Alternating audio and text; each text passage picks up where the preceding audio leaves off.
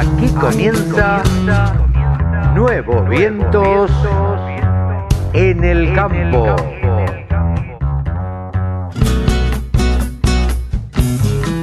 Hola, hola, hola, hola, ¿cómo les va mis amigos? Aquí estamos en una edición más de Nuevos Vientos. En el campo, Carlito. Hola, Cevita, querido, ¿cómo anda, mi amigo? Muy bien, acá andamos. Este, un, un fin de semana que pinta fresco, pero hermoso realmente para disfrutar y para que la gente no deje de prender un fueguito y, y comerse una rica carne eh, que tanto le vienen pegando últimamente. Bueno, hay que ver si compran carne porque ha aumentado con estas nuevas medidas del gobierno de prohibir las exportaciones que las instrumentaron para que baje la carne. Bueno, parece que le salió al revés. Aumentó un 8% la carne. Parece que le salió al revés. Porque eso es como, como reza la tapa de Horizonte que está saliendo hoy al, al, al mercado. La tapa de Horizonte tiene una Ferrari con el tanque de gas este, en, el- en la parte de atrás, ¿no? Y dice que, que así es el campo argentino, que el gobierno nacional está intentando hacerlo andar a gas. Claro. Este, pero bueno, es la Ferrari a gas. Eso es lo que, lo La revista está ori- pasando, es la ignorancia, ¿no? La revista Horizonte A, que es la mejor revista del agro, de la agricultura en estos momentos, ¿no? Por te- lo menos así lo dice eh, quienes la eligen anualmente el la mejor este, producto gráfico del, del sector. Gran saludo para Juan Carlos, para Juan Carlos Grasa, y, y felicitaciones porque es un éxito la revista y, y siempre marca tendencia. Sí, señor, es así, tal cual. Donde vos tenés mucho que ver también. Y yo le pongo el corazón a un producto netamente técnico, yo le pongo el corazón. Está muy bien, está muy bien. Bueno, te cuento, te cuento lo que vamos a tener hoy.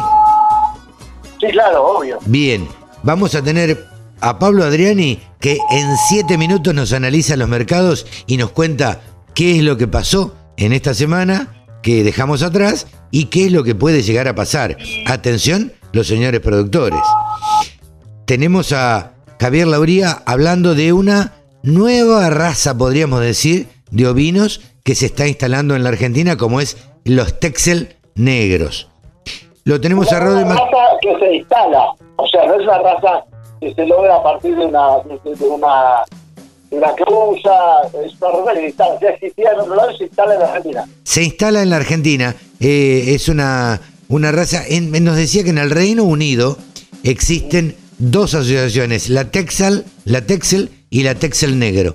Eh, acá todavía no, acá no. Y, y parece que lo van a tomar como una rama de la Texel y así se va a formar. Pero también, bueno, tendremos a Rode McLean hablando de, de deportes. eh, Mónica Ortolani analizando un poco la actualidad.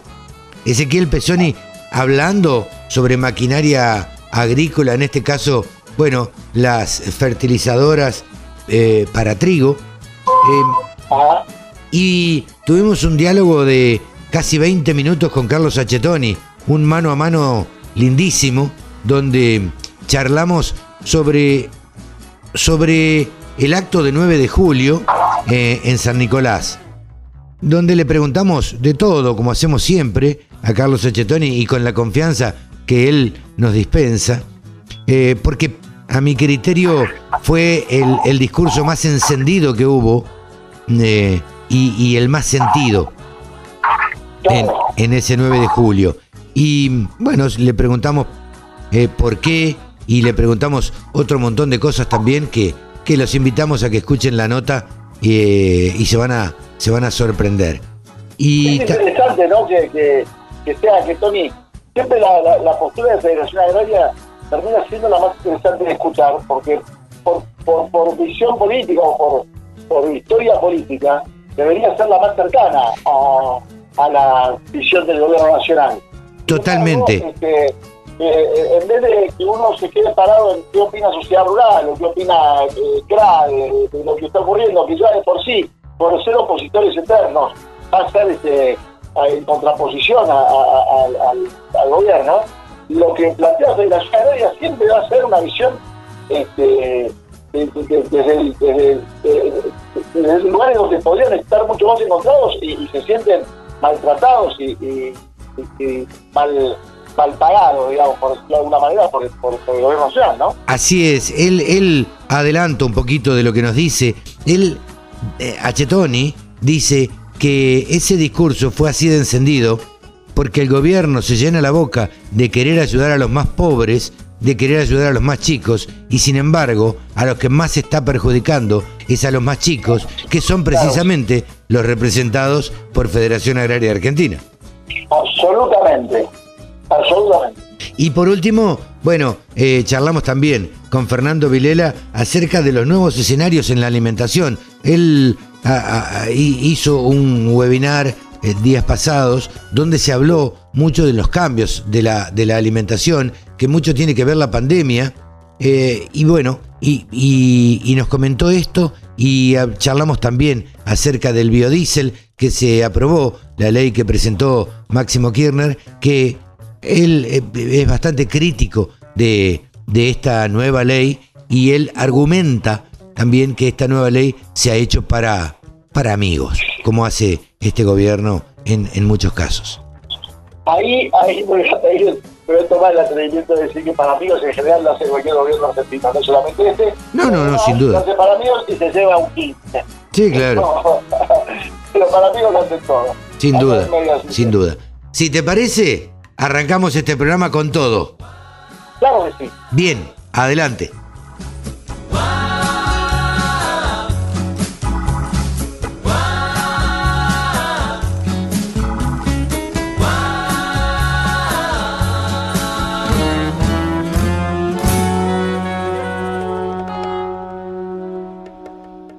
Sumate.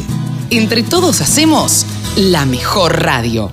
La radio del campo. Ahora estamos en comunicación con el presidente de Federación Agraria Argentina, quien siempre tiene la amabilidad de atendernos. Y vamos a arrancar en orden cronológico. ¿Cómo le va, Carlos? Buenos días. Gracias por atendernos. Buen día, Carlos. Buen día a la audiencia. En principio quería arrancar, esto le decía, en orden cronológico, porque esta semana tuvieron un montón de, reuniones, la mesa de enlace, pero parece que las cosas se dan tan vertiginosamente que ya casi nadie se acuerda de el viernes pasado, del viernes 9 de julio, donde se realizó el importante acto en, en San Nicolás. Por lo que uno puede eh, escuchar, eh, yo no tuve la oportunidad de ir por otros compromisos, usted subió a ese escenario casi, o por lo menos es lo que se vio de afuera, casi un poco envalentonado o como enojado o enfervorizado.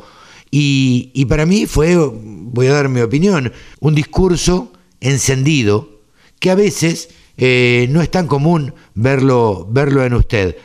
Eh, ¿Nos podría explicar y le podría explicar a la audiencia a qué se, a qué se debió esto, Carlos? Bueno, por una cuestión muy natural en todas estas eh, equivocaciones o toma de decisiones desacertadas del gobierno. Eh, a los primeros que afecta es a los productores que nosotros representamos, a los pequeños, los medianos productores. La verdad que ese discurso eh, de que ayudan a los más débiles, a nosotros sinceramente no nos están ayudando con estas decisiones eh, y por ahí se da de que hay eh, gente que contribuye eh, con ese relato y, la verdad es que se olvida, golpeándose el pecho, se olvida de, precisamente de los, de los más pequeños, de los más débiles. y entonces uno va acumulando toda esa situación. y en un día tan, tan emblemático para todos los argentinos, veía oportuno eh, transmitir esa situación eh, y, también dejar un mensaje fuerte a todo el arco político, no, no, no solo eh, a la gente que está en el gobierno, sino a la oposición también, porque todos tienen responsabilidades en cuanto a, la falta de políticas públicas que realmente logren que este país se encamine que esté lejos de, todos los padecimientos que estamos eh, lamentablemente en estos últimos tiempos. Eh, Carlos, eh, este acto, muy significativo, por cierto, mm, muy masivo, por cierto, fue organizado por los productores autoconvocados. ¿Sí? los autoconvocados solían decir que eran los que no se sentían representados por ninguna de las cuatro entidades y demás. ¿Por qué se sumaron ustedes? ¿Ellos los invitaron? ¿Cómo fue, cómo fue que, eh, que la mesa de enlace se sube a, dar su mensaje? Porque mm, en la organización había algunos autoconvocados y había bases de, cada una de las entidades formando esta, eh, esta realización, esta organización. Eh, por ejemplo, nosotros teníamos a Walter Marfato de, Bragado, que, que, él es director de, Federación Agraria y que era uno de los que encabezaba el armado. Había gente de, de CRAI, de Rural también.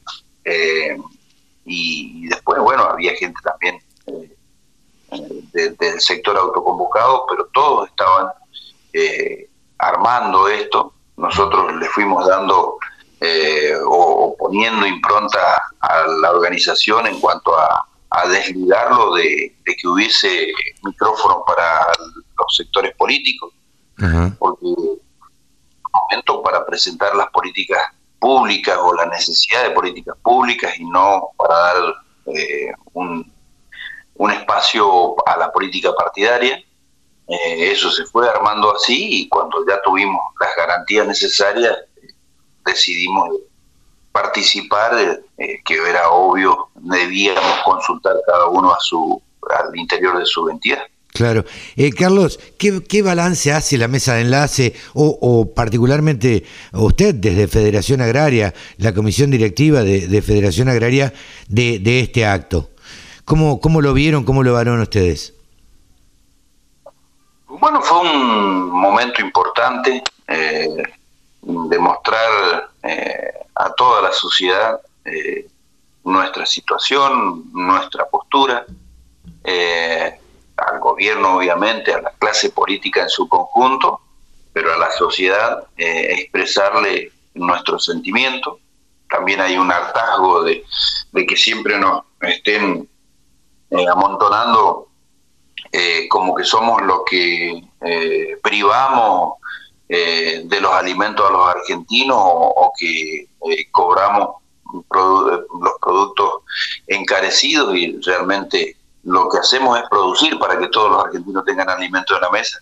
Sin duda. no tenemos nada que ver con, los precios. Entonces, eh, creo que fue un momento muy bueno y en donde se puede gestar un encuentro con toda la sociedad y un entendimiento con toda la sociedad y además además eh, la pobreza eh, endémica eh, que, está padeciendo la Argentina, mucho tiene que ver y mucha culpa y mucha ah, situación de rendir cuentas tiene la clase política, que es la que ha llevado a esa situación, y no le pueden recriminar a un campo que indefinidamente ha hecho aportes muy, muy significativos y que lamentablemente no se han sabido aprovechar. Sin duda, yo creo que si uno analiza este acto que se hizo el 9 de julio en San Nicolás, a mi criterio, y esta es una opinión personal que, le quiero comentar y quiero que me dé su opinión, se hizo con un espíritu de tratar de unir otros estamentos del de, la sociedad. Por ahí se sumó a los gastronómicos, por ahí se sumó al turismo y demás. Y sin embargo, los medios creo que no estuvimos a la altura de poder reflejar eso y se reflejó, al menos en los grandes medios, como la protesta del campo. Y quedó solamente como la protesta del campo, ante los ojos del de el ser urbano, como digo yo. ¿Usted no le parece que, qué opinión tiene sobre esto? Sí, es, un, es probable que eh, la potencialidad de, la, de, la, de la presencia de la mesa de enlace eh, haya diluido en cierta forma o, los medios hayan eh, centralizado todo en, eh, en, la participación nuestra, pero vi a, unos cuantos medios destacar de que había distintos sectores eh, de la sociedad y que estaban en una situación compleja, eh, producto más que nada de la pandemia, pero que los ponen en una situación muy similar a la que nos sucede a nosotros cada vez que nos toca una inclemencia climática. No cosechamos, eh, hemos pagado todos nuestros gastos, nuestros costos de producción, nuestro salario de, nuestros empleados y llegamos a, al momento de cosechar y no podemos cosechar y quedamos en quebranto como han quedado el sector hotelero, el sector gastronómico y, de turismo, que sinceramente se vio eh, seriamente afectado. Y después, bueno, aspectos particulares como el sanitario y, el de la educación, que tienen un rol protagónico en, el futuro de la Argentina y que sinceramente hay que eh, enfrentarlo con mucha seriedad porque estamos dándole la posibilidad de que se puedan desarrollar o no eh, a la futura generación.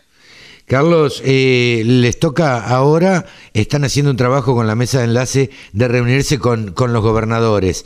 Eh, se reunieron con el gobernador de, de, San Luis, creo que en la sociedad rural, en estos días. Cuéntenos cuál es el objetivo de reunirse con, con cada uno de los gobernadores. Sí, nos reunimos en la casa del gobernador en Buenos Aires, supongo que es así. Eh, no fue en la casa de en Buenos Aires. Y la idea, por eso surgieron todos los pedidos de audiencia a los gobernadores de las provincias que tienen ganadería.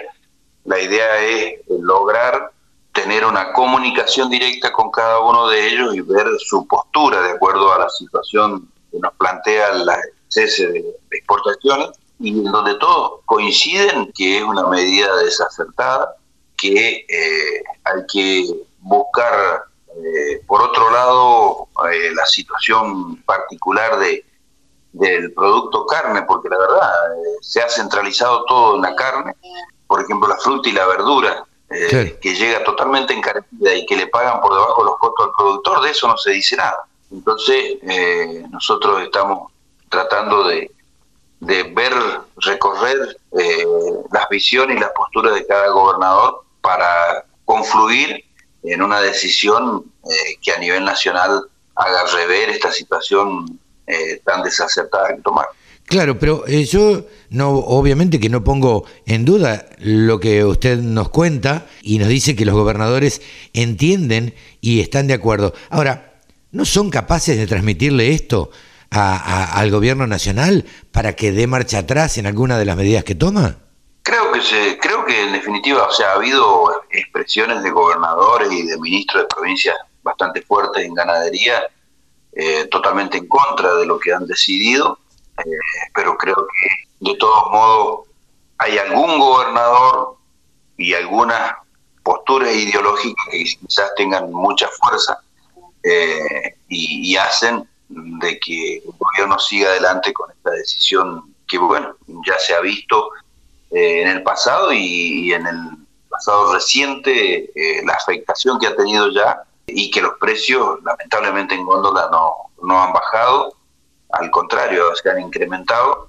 Lo que han hecho es favorecer, como en otras veces lo han hecho, favorecer tanto que dicen de que quieren ayudar a los pobres, están favoreciendo drásticamente a la concentración en pocas manos de la exportación y, la verdad eh, desestimando o generando la desaparición de productores pequeños. Sin duda, porque eh, eh, lo hemos visto en los últimos días, la carne ha aumentado un 7-8% por lo menos en, en góndola o en carnicerías y teóricamente esta medida se tomó para que bajara el precio de la carne.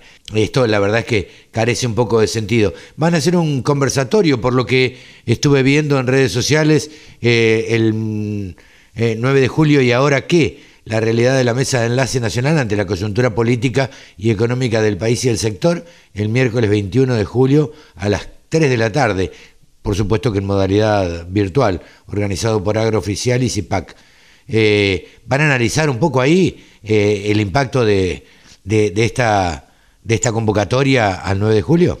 Sí, estamos día a día viendo si hay algún, alguna reacción del gobierno nacional nos han convocado para el día lunes. Eh, y, bueno, mm, en realidad lo que estamos esperando es que reaccione. Sabemos que cualquier tipo de, continuidad eh, nos va a llevar eh, próximos a, otra acción gremial. Creemos que es necesario si se entiende y se reacciona a tiempo. Ojalá que así lo entiendan y reaccionen a tiempo desde el gobierno y, no tengamos que hacer más expresiones respecto a, esta situación. Y no solo esta, porque esta es uno de los desaciertos, pero han aflorado eh, situaciones postergadas como la de la lechería, como la de las economías regionales, y obviamente que producto de esta baja en la hacienda en pie eh, también pone en tensión a las carnes alternativas que venían con un desarrollo incipiente, este, las pone otra vez en, serio riesgo y, la verdad que todas estas cosas necesitan de un plan integral, de un norte y que lamentablemente no lo tenemos. La última, eh, ¿en qué quedó el plan ganadero? Bueno, eso es una discusión que, estamos teniendo. Nosotros eh, hemos armado un pequeño bosquejo de las líneas generales con un punto inicial que es levantar el cierre de las exportaciones para, para que tenga previsibilidad y que tenga aceptación, porque difícilmente podemos diseñar un Fórmula 1 si no tenemos ni siquiera una calle de tierra. Entonces, eh, yo creo que lo inicial y fundamental es que tengamos las exportaciones abiertas, las demandas eh, insatisfechas para trabajar sobre ellas, eh, obviamente siempre resguardando y garantizando la inserción interna, pero con una buena eh, previsibilidad en el exterior que mm, presupongan hacer un plan ganadero ambicioso, con proyección a incrementos de, de cabeza y de kilos, el productor también se siente estimulado, porque sinceramente, con la baja de precios que tuvieron en estos días, y hay muchos productores que volvieron a bajar los brazos como no les había pasado Desde hacía, desde hacía tiempo, realmente.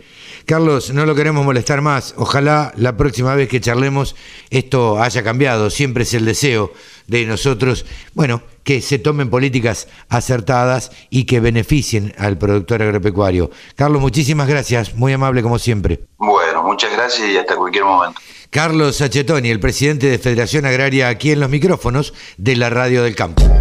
La mejor forma de trabajar es escuchando la Radio del Campo. Ahora estamos en comunicación con el presidente de Federación Agraria Argentina, quien siempre tiene la amabilidad de atendernos. Y vamos a arrancar en orden cronológico. ¿Cómo le va, Carlos? Buenos días. Gracias por atendernos. Buen día, Carlos. Buen día a la audiencia. En principio quería arrancar, esto le decía, en orden cronológico, porque esta semana hubo, tuvieron un montón de, de reuniones, la mesa de enlace, pero parece que las cosas se dan tan vertiginosamente que ya casi nadie se acuerda de el viernes pasado, del viernes 9 de julio, donde se realizó el importante acto en, en San Nicolás. Por lo que uno puede eh, escuchar, eh, yo no tuve la oportunidad de ir por otros compromisos, usted subió a ese escenario casi, o por lo menos es lo que se vio de afuera, casi un poco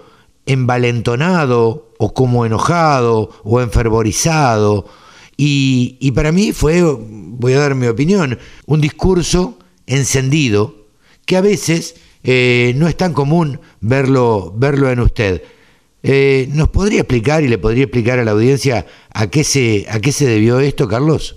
Bueno, por una cuestión muy natural. En todas estas eh, equivocaciones o toma de decisiones desacertadas del gobierno, eh, a los primeros que afecta es a los productores que nosotros representamos, a los pequeños, los medianos productores.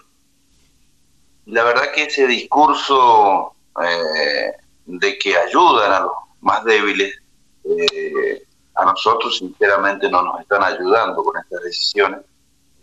y por ahí se da de que hay eh, gente que contribuye eh, con ese relato eh, y, la verdad que se olvida, golpeándose el pecho, se olvida de, precisamente de los, de los más pequeños, de los más débiles, y entonces uno va acumulando toda esa situación. y en un día tan, tan emblemático para todos los argentinos, creía oportuno eh, transmitir esa situación eh, y, también dejar un mensaje fuerte a todo el arco político, no, no, no solo a la gente que está en el gobierno, sino a la oposición también, porque todos tienen responsabilidades en cuanto a, la falta de políticas públicas que realmente logren que este país se encamine que esté lejos de, todos los padecimientos que estamos eh, lamentablemente en estos últimos tiempos. Eh, Carlos, eh, este acto, muy significativo, por cierto, mm, muy masivo, por cierto, fue organizado por los productores autoconvocados. ¿Sí? los autoconvocados solían decir eh, que eran los que no se sentían representados eh, por ninguna de las cuatro entidades y, demás. ¿Por qué se sumaron ustedes? ¿Ellos los invitaron? ¿Cómo fue, cómo fue que, eh, que la mesa de enlace se sube a, a dar su mensaje? Porque mm, en la organización había algunos autoconvocados y había bases de, cada una de las entidades formando esta, eh, esta realización, esta organización. Eh, por ejemplo, nosotros teníamos a Walter Marfato de, Pragado, que, que, él es director de, Federación Agraria y que era uno de los que encabezaba el armado. Había gente de, de CRAI, de Rural también. Eh, y después, bueno, había gente también del sector autoconvocado, pero todos estaban eh, armando esto. Nosotros le fuimos dando eh, o, poniendo impronta a la organización en cuanto a, desligarlo de, que hubiese micrófono para los sectores políticos, porque momento para presentar las políticas públicas o la necesidad de políticas públicas y no para dar eh, un un espacio a la política partidaria.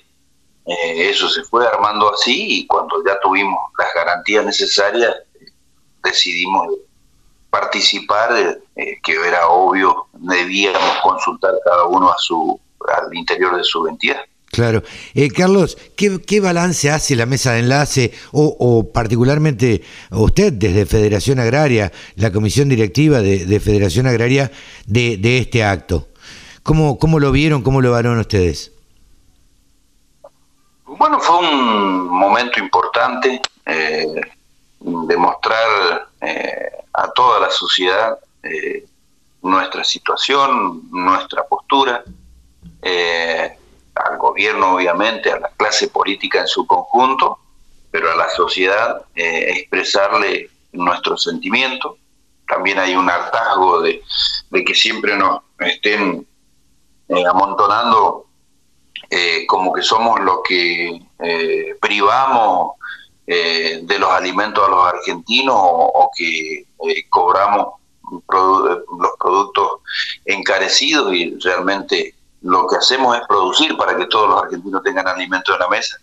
Sin duda. no tenemos nada que ver con, con los precios. Entonces, creo que fue un momento muy bueno y en donde se puede gestar un encuentro con toda la sociedad y un entendimiento con toda la sociedad y además, además eh, la pobreza eh, endémica eh, que, está padeciendo la Argentina, mucho tiene que ver y mucha culpa y mucha ah, situación de rendir cuentas tiene la clase política, que es la que ha llevado a esa situación, y no le pueden recriminar a un campo que indefinidamente ha hecho aportes muy, muy significativos y que lamentablemente no, se han sabido aprovechar.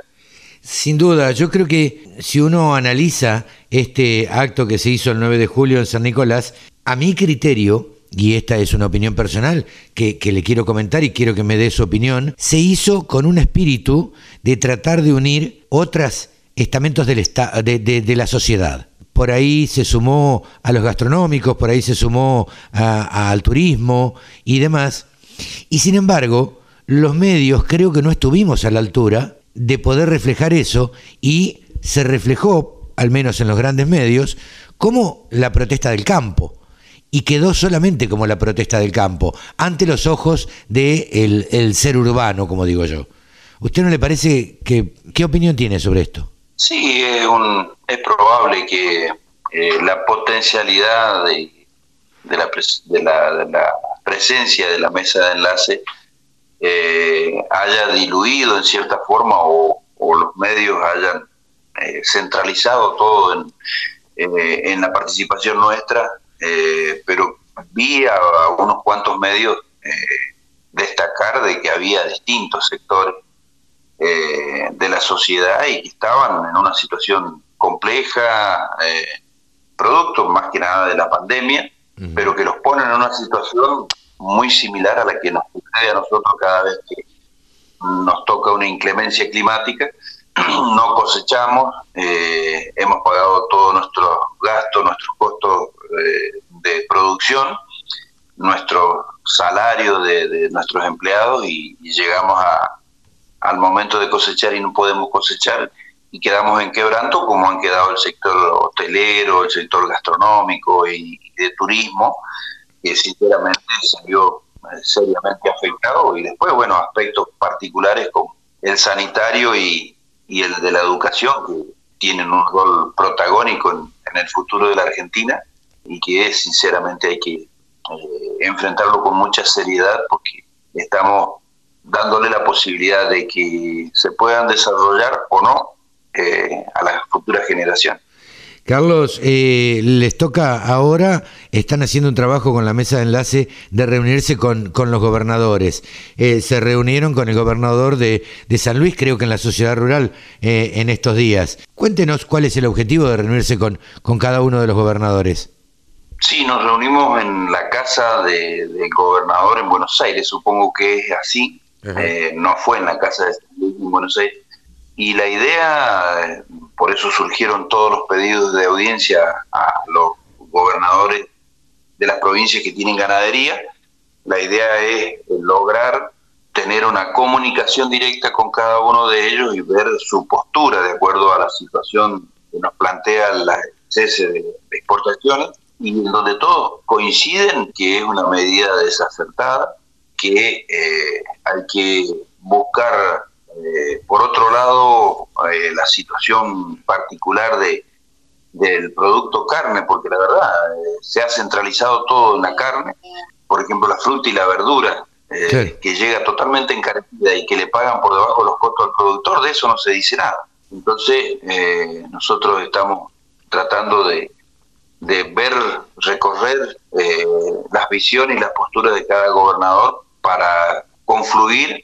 en una decisión eh, que a nivel nacional haga rever esta situación eh, tan desacertada que tomar.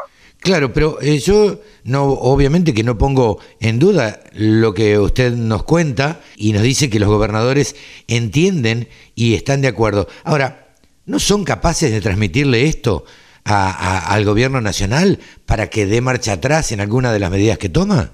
Creo que se, creo en definitiva, o sea, ha habido expresiones de gobernadores y de ministros de provincias bastante fuertes en ganadería, eh, totalmente en contra de lo que han decidido, eh, pero creo que de todos modos hay algún gobernador y algunas posturas ideológicas que quizás tengan mucha fuerza eh, y hacen de que el gobierno siga adelante con esta decisión que, bueno, ya se ha visto eh, en el pasado y, en el pasado reciente eh, la afectación que ha tenido ya y que los precios lamentablemente en góndola no, no han bajado, al contrario, se han incrementado.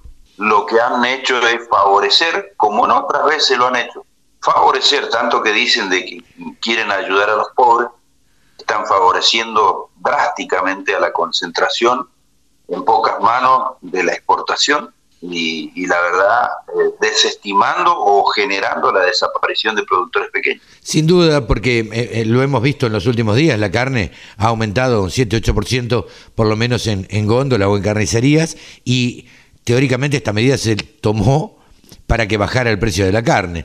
Esto la verdad es que carece un poco de sentido. Van a hacer un conversatorio, por lo que estuve viendo en redes sociales el 9 de julio y ahora qué la realidad de la Mesa de Enlace Nacional ante la coyuntura política y económica del país y el sector el miércoles 21 de julio a las 3 de la tarde, por supuesto que en modalidad virtual, organizado por Agrooficial y CIPAC. Eh, ¿Van a analizar un poco ahí eh, el impacto de, de, esta, de esta convocatoria al 9 de julio? Sí, estamos día a día viendo si hay algún alguna reacción del gobierno nacional. Nos han convocado para el día lunes. Eh, y, bueno, mm, en realidad lo que estamos esperando es que reaccione. Sabemos que cualquier tipo de, continuidad eh, nos va a llevar eh, próximos a, otra acción gremial. Creemos que es necesario si se entiende y se reacciona a tiempo. Ojalá que así lo entiendan y reaccionen a tiempo desde el gobierno y, no tengamos que eh, hacer más expresiones respecto a, esta situación. Y no solo esta, porque esta eh, es uno de los desaciertos, pero han aflorado eh, situaciones postergadas como la de la lechería, como la de las economías regionales, y obviamente que producto de esta baja en la hacienda en pie también pone en tensión a las carnes alternativas que venían con un desarrollo incipiente, este, las pone otra vez en, serio riesgo. Y, la verdad que todas estas cosas necesitan de un plan integral, de un norte, y que lamentablemente no lo tenemos. La última, eh, ¿en qué quedó el plan ganadero? Bueno, eso es una discusión que, estamos teniendo. Nosotros eh, hemos armado un pequeño bosquejo de las líneas generales con un punto inicial que es levantar el cierre de las exportaciones para, para que tenga previsibilidad y que tenga aceptación, porque difícilmente podemos diseñar un Fórmula 1 si no tenemos ni siquiera una calle de tierra. Entonces, eh, yo creo que lo, inicial y fundamental es que tengamos las exportaciones abiertas, las demandas eh, insatisfechas para trabajar sobre ellas eh, obviamente siempre resguardando y garantizando la inserción interna, pero con una buena eh, previsibilidad eh, en el exterior que mm, presupongan hacer un plan ganadero ambicioso, con proyección a incremento de, cabeza y de kilos. El productor también se siente estimulado, porque sinceramente, con la baja de precios que tuvieron en estos días, y hay muchos productores que volvieron a bajar los brazos como no les había pasado desde hacía, desde hacía tiempo, realmente. Carlos, no lo queremos molestar más. Ojalá la próxima vez que charlemos esto haya cambiado. Siempre es el deseo de nosotros, bueno, que se tomen políticas acertadas y que beneficien al productor agropecuario. Carlos, muchísimas gracias. Muy amable como siempre. Bueno, muchas gracias y hasta cualquier momento. Carlos Sachetoni, el presidente de Federación Agraria, aquí en los micrófonos de la Radio del Campo. Sumate. Entre todos hacemos la mejor radio la radio del campo. Ahora estamos comunicados con Ezequiel Pesoni. Saben ustedes que Ezequiel se especializa en maquinaria agrícola. Hola Ezequiel, ¿cómo estás? Gracias por atendernos. Un placer, Carlos. ¿Cómo andan? Buen día. Bien, por suerte, bien. Tratando, eh, tratando de, que nos expliques un poco, a ver, eh, cuáles son las alternativas en la fertilización eh, en la siembra de trigo. Eh, porque es la época y porque, bueno, eh, creemos que es un tema que, le puede interesar a todo el mundo.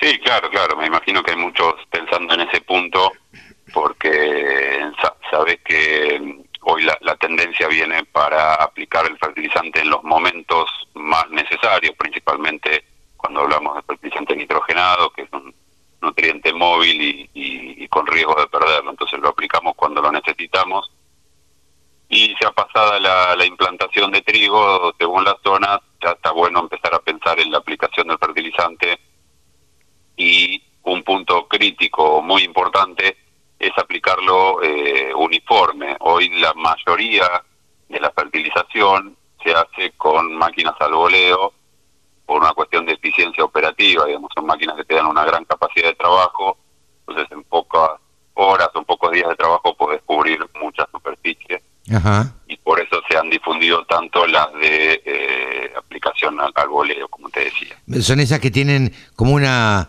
eh, como un ventilador, por decirlo así, atrás y van desparramando. Sí, sí, esa es la más difundida, que se llama de doble plato, de doble disco, que son dos platos que giran a alto régimen y entonces distribuyen al voleo en un ancho que va variando, depende de las máquinas y depende de las regulaciones y tipo de fertilizante, pero pueden estar en el orden de tener un ancho de labor de 24, 30 metros, depende otra vez las condiciones, etcétera. Esas eh, máquinas en general eh, fertilizan muy rápido. Claro, y la velocidad de avance eh, es elevada, digamos, podés trabajar a velocidades superiores a los 10 kilómetros por hora tranquilamente.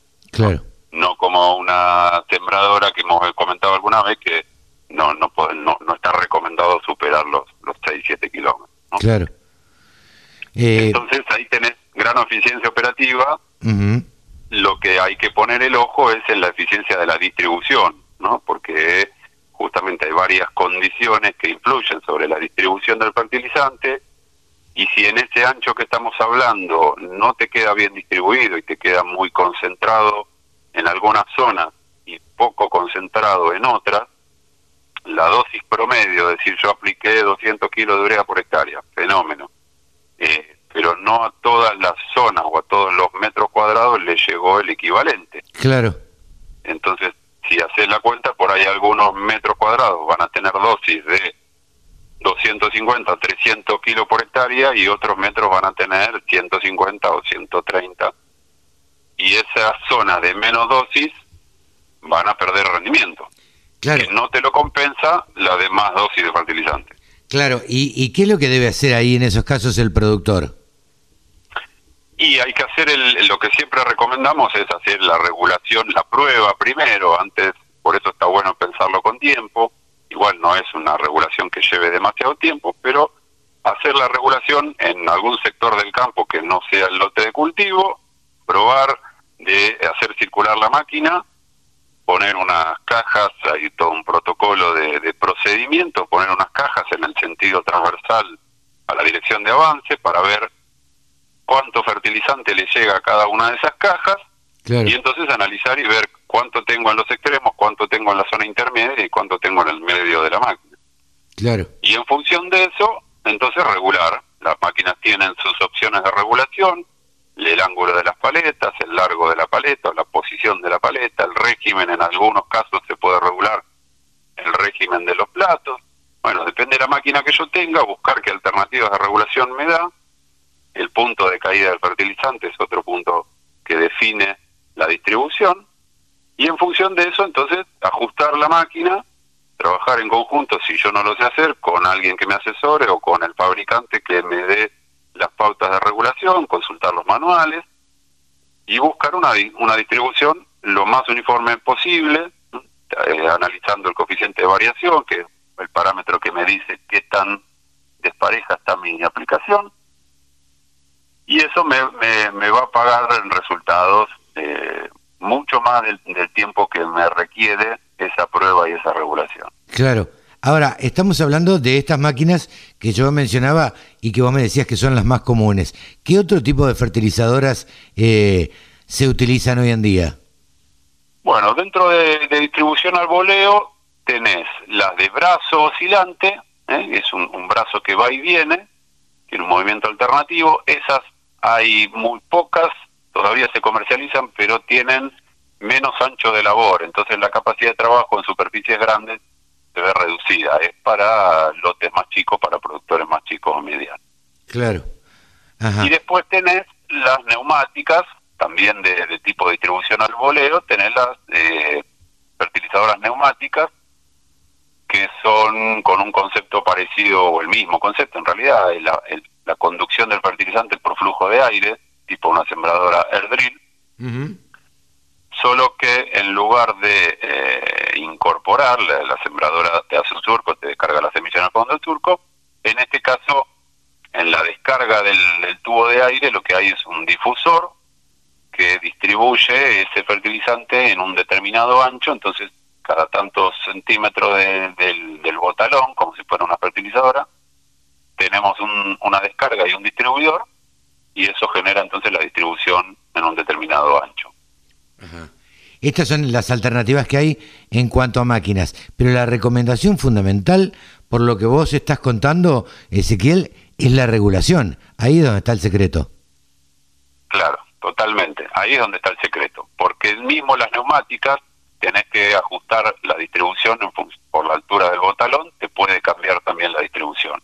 Entonces hay que poner mucho el ojo en esos puntos, eh, porque eso va, a definir rendimiento, como usted decía recién. Hay estudios, ensayos que ha hecho el INTA, la unidad de INTA Mar de Plata Balcarce, eh, que muestran resultados según contra qué tan mal lo compares, pero una buena aplicación contra una muy mala distribución que puede dar un rendimiento diferente del orden de los 1.800 kilos por hectárea de trigo. 1.800 kilos, es un montón eso. Es mucho. Te estoy comparando extremos. Sí, sí. Una aplicación muy mala con una muy buena. La peor contra la mejor. Eh, 1.800 kilos de trigo a 206, que creo que cerró ayer el, el trigo enero del, del año que viene, el trigo enero 22 en, en el mapa, cerró 206 dólares, a 1800 kilos tenés eh, 350, 360 dólares de diferencia de ingreso bruto, si le sacas los gastos de comercialización, eh, te va a quedar en el orden de los 300 dólares. Estoy haciendo números muy redondos en el aire. Seguro, pero 300 dólares por hectárea, digo, por un lote de 50 hectáreas, eh, la verdad que es un montón de plata es un montón de plata y considerando que los costos ya los tenés pagos. Claro. Eh, recién, recién estaba consultando la página de Agvi que tiene comparativas de, de margen bruto, margen neto, etcétera. Y vos fíjate, en el sur de Buenos Aires, habiendo pagado ya todos los costos y el alquiler y demás, están dando un margen neto de 187 dólares por hectárea. Claro. Ok, entonces... Supongamos supongamos una mejora intermedia de, la distribución, no comparemos contra la peor distribución, comparemos una distribución más o menos contra la mejor distribución que puede tener en el orden de un mil kilos de diferencia, son 180 dólares eh, al margen neto de diferencia, o sea, casi el doble de margen neto. Claro. Sí, sí, la verdad que es bien interesante tratar de optimizar todos, todo lo que, lo que uno gasta en eh, en, en, el campo, digamos, en la implantación, ya sea en la semilla, ya sea en la optimización de la sembradora, en la optimización de la cosechadora y en la optimización y en la regulación de las fertilizadoras. En este caso estamos hablando de la de trigo por la época. Claro, tal cual, pero con medio día de trabajo o un día de trabajo, si querés, eh, previo, y yo te digo, mediodía la, la, la regulás y la pones a punto la fertilizadora, la misma inversión de fertilizante, como decís vos, es el uso eficiente de ese recurso. El mismo gasto de fertilizante o el mismo costo de fertilizante, porque no estoy cambiando la dosis, lo que estoy haciendo es aplicarlo eh, mejor distribuido. Claro. Es, es, solamente aplicarlo bien o aplicarlo mal, sin cambiar la dosis. Seguro. Seguro. La verdad que viene interesante y bueno, y recomendación a los productores que se dejen asesorar o que busquen asesoramiento para, para no perder plata fundamentalmente. Claro, claro. Se trata... No, no dejar de ganar, digamos, no la pierden. Como, el margen por ahora es positivo, decir, bueno, salió bien la cuenta. Sí, salió bien, pero podría salir mucho mejor. Claro, seguro, seguro, seguro. Y estas cosas yo creo que hay que eh, inculcarlas porque la verdad también me parece que los productores agropecuarios, cuando hay una buena cantidad de dinero por delante, y bueno, un poco más, un poco menos, y la verdad que se podría ganar mucho más. Eh, solo se trata de ser eficientes. De ser eficiente en el uso de, esos recursos, que sabemos que son escasos, porque bueno, la decisión de fertilizar es toda una decisión de inversión y bueno, cuanto mejor la hagamos rendir, eh, mejor va a ser entonces para, para los números de la empresa. ¿no? Entonces, las fertilizadoras, eh, la, los equipos que con que se cuenta en Argentina, eh, ¿son, ¿son buenos, son óptimos? Sí, sí, hay, hay muy buenos equipos, hay muy buenos equipos. Sabes que no, no, no, no nos gusta dar marcas para no olvidarnos de nadie, para no generar este ripideces o, malos entendidos. Sí, sí. Pero te, tenés en el mercado incluso de fabricación nacional eh, muy buenos equipos que incluso, eh, ya que estamos hablando, permiten dosificación variable. ¿sí? Sabemos que hay mucha gente que ha incursionado en la aplicación variable del fertilizante para hacerlo todavía más eficiente. Eh, entonces tenés también equipos de fabricación nacional con muy buenas prestaciones y, que te permiten además eh, hacer eh, aplicación variable del fertilizante.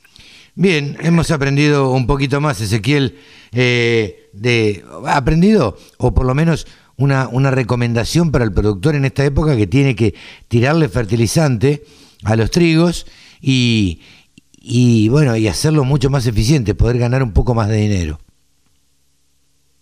Así es. Gracias, Ezequiel. Buena semana. Muy amable. Un placer, un placer y cuando quieran seguimos hablando.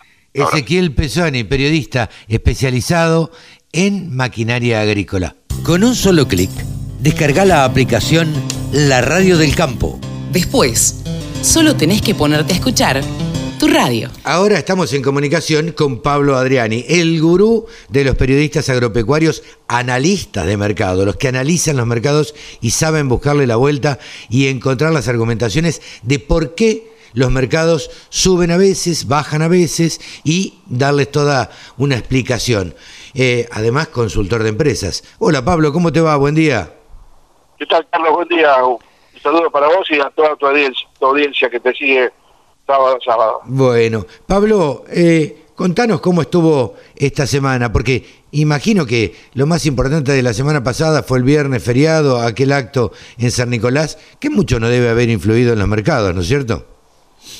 No, no, no, no tuvo ninguna influencia porque, bueno, era feriado, como vimos decís. Eh, te digo que la semana está, está, está, está terminando eh, con, con lo que se llama colores, valores verdes, números verdes, ah, números verdes, para decirlo. O sea, eh, en Chicago tenés, tenés, el rojo y el verde. El rojo cuando baja y el verde cuando sube. Entonces estás hablando con números verdes. Acá hago una cosa muy importante. Después del 30 de junio, cuando el USDA publicó las cifras de existencias y de producción de soja y maíz americano, y el 12 de julio, cuando el USDA eh, acomodó todas las cifras mundiales de oferta y demanda de todos los productos. Y, lo concreto es que eh, el UDA está tomando rendimientos récord.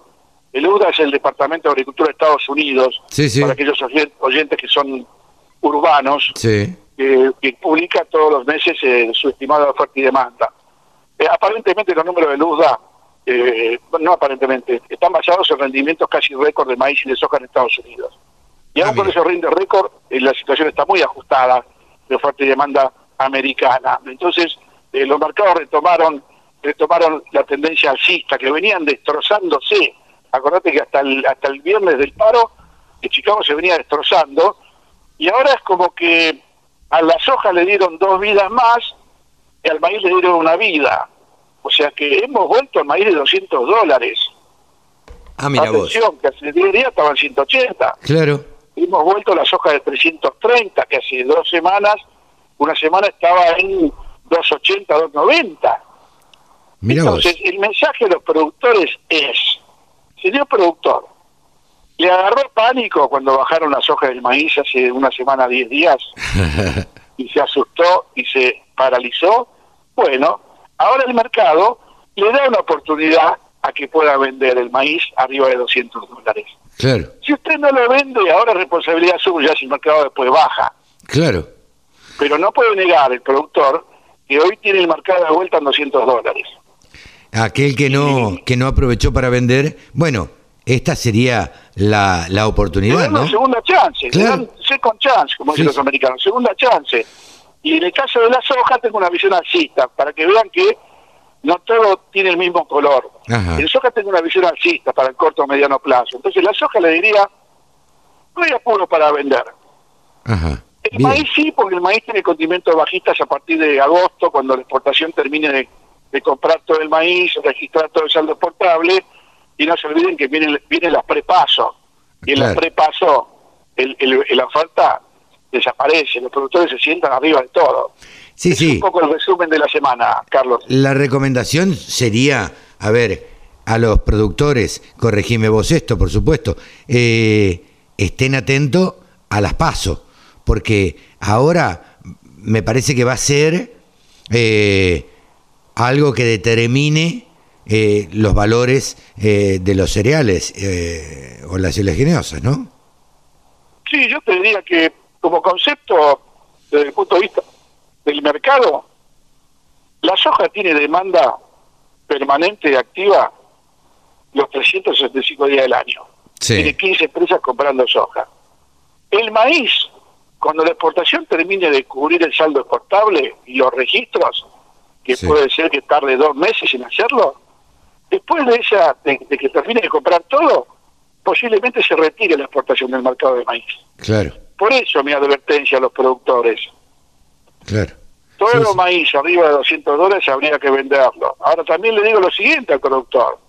Ojo, que si hay una sequía de una semana en Estados Unidos que reduce la producción de maíz americano, el mercado vuela por el aire. ¿eh?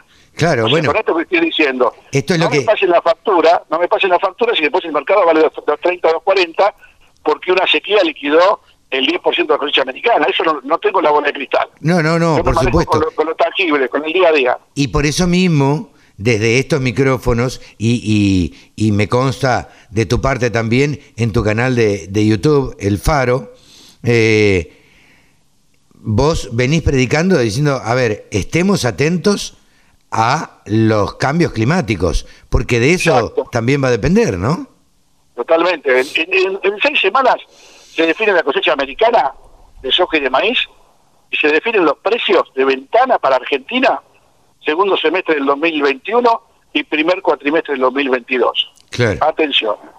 Yo en el fondo, Carlos, tengo mi, mi feeling alcista para, para, también para maíz. Lo que pasa es que el maíz tiene el condimento local que cuando la exportación termina de comprar y cubrir el saldo exportable se retira. Claro, sí, sí, sí. Y por más que Chicago suba, si, si no hay demanda de exportación, el mercado va a caer. El mercado va a caer, sin duda. Pablo, la verdad que eh, has hecho un resumen bastante acotado, pero concreto, súper concreto, este, dándole las pautas a los productores a qué deben estar atentos. Por eso, siempre desde aquí eh, propugnamos a que estén mirando para arriba, digo, como digo yo siempre, para el norte, a ver qué es lo que pasa allá y cómo está el clima en Estados Unidos. También siempre decimos que no solamente hay que fijarse en el clima de la Argentina, sino del clima en Estados Unidos también nos tiene que ocupar. Exacto, Carlos, y como le decimos a los productores, con una frase ícono del comienzo del programa hace unos meses, le decíamos al productor, sea el trader de su propia cosecha. Claro. Piensen como traders de la, de la tranquera para afuera, no piensen como productores. Claro, eso es, eso es lo que no está acostumbrado el productor agropecuario de ser su propio trader, que es lo que también venimos desde estos micrófonos, venís, sobre todo vos, eh, alentando a los productores, que piensen como traders y no piensen como productores a la vez de tener la cosecha este, levantada, ¿cierto? Exacto. Pablo, buena semana, muchas gracias. Buen sábado. Buen sábado, buen fin de semana. Pablo Adriani, el gurú de los periodistas agropecuarios, analistas de mercados. El sector agroindustrial es el que más mano de obra ocupa en la Argentina.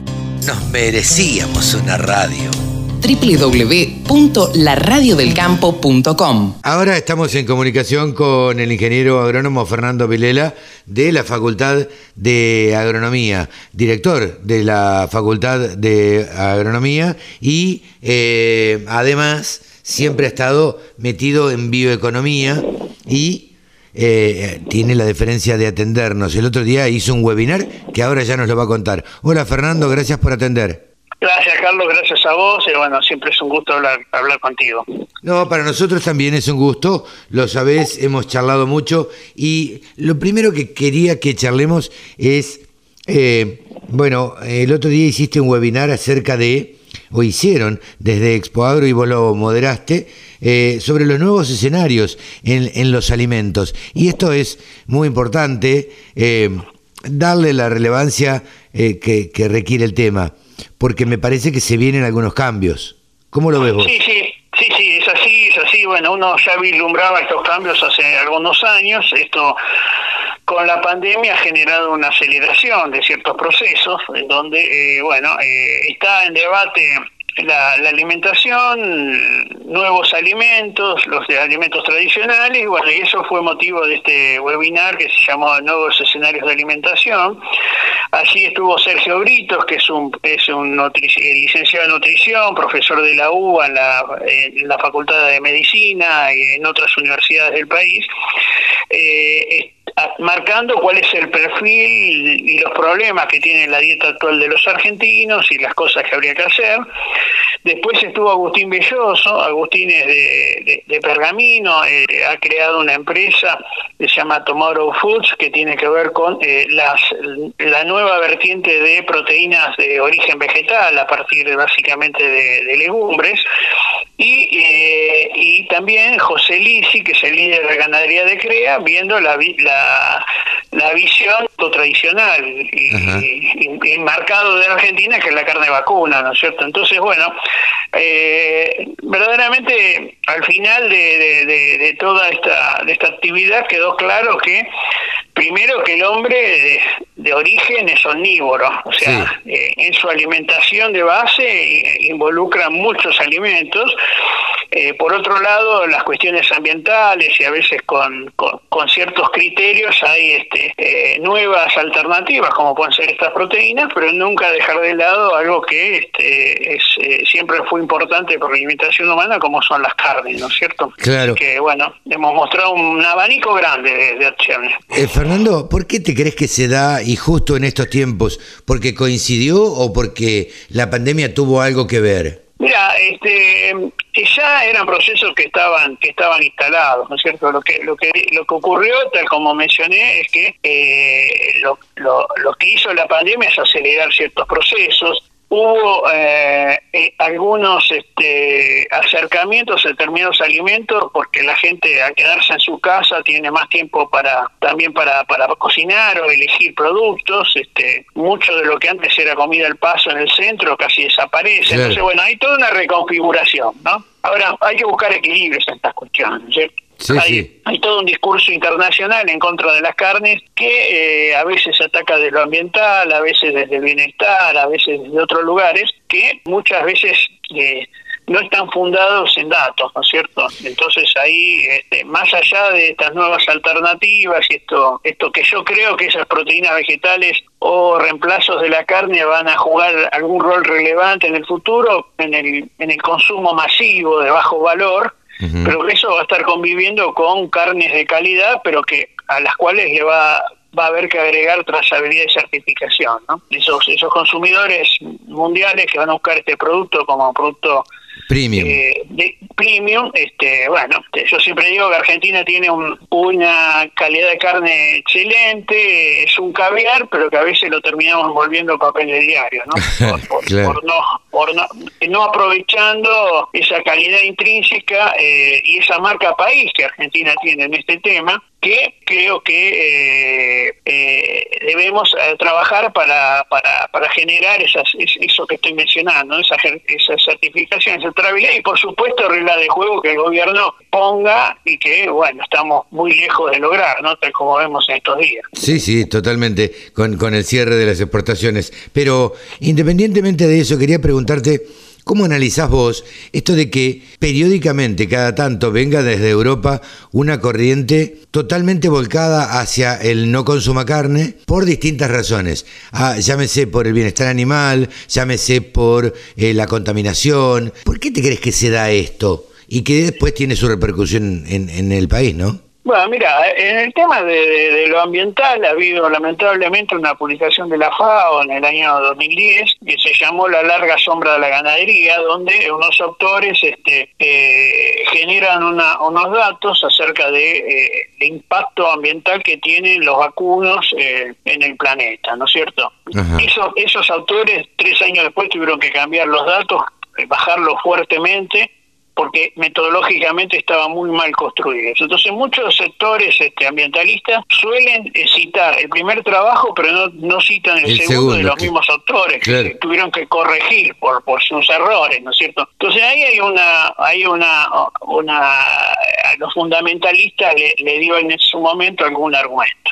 La otra cuestión, que tal como planteaba Alicia el otro día, eh, en, dos terceras partes del territorio de Argentina es árido semiárido, en buena parte de eso se hace cría y este el, maravilloso sistema digestivo de los vacunos transforma un pasto de alta cantidad de celulosa en algo que tiene valor, digamos. Ahí no se puede hacer agricultura. Claro, sí, sí. Entonces no es que está, lo podés reemplazar una cosa por la otra, ¿no es cierto?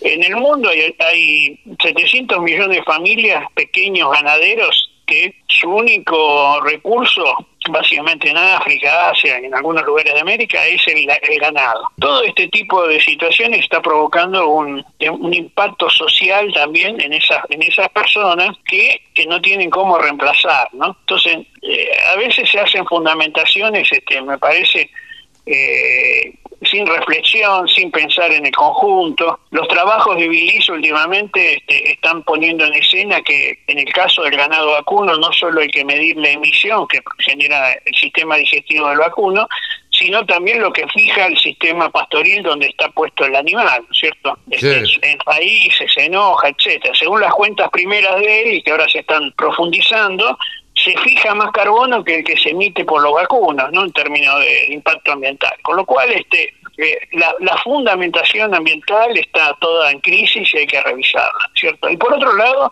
el sistema digestivo humano es omnívoro y entonces las carnes forman parte del mismo hay ciertos atributos que tienen y que este, al momento son difíciles de reemplazar. Estos reemplazos este, vegetales, este, cuando uno analiza las etiquetas, yo voy a tomar el trabajo de qué está pasando con las de Estados Unidos, esas etiquetas cuando las comparás contra hamburguesas estándar tienen mucha más cantidad de sal, entre cuatro o cinco veces, y más cantidad de calorías, con lo cual desde el punto de vista de la salud tampoco se pueden defender, ¿no? Este, enfermedades coronarias, lo, lo que sí es cierto que no tienen este colesterol porque son todas vegetales, ¿no? Pero este, del punto de vista coronario, que vos tengas cuatro o cinco veces más cantidad de sal no es lo que se aconseja. Es lo mismo, más calorías. Así que es todo un debate que está arriba de la mesa. Seguramente esos productos mejorarán, pero yo creo que hay una eh, hay que salir de, lo que muchas veces pasa en Argentina, que es esto o lo otro, sino que es esto y lo otro, ¿no? Hay un palet, una paleta de productos que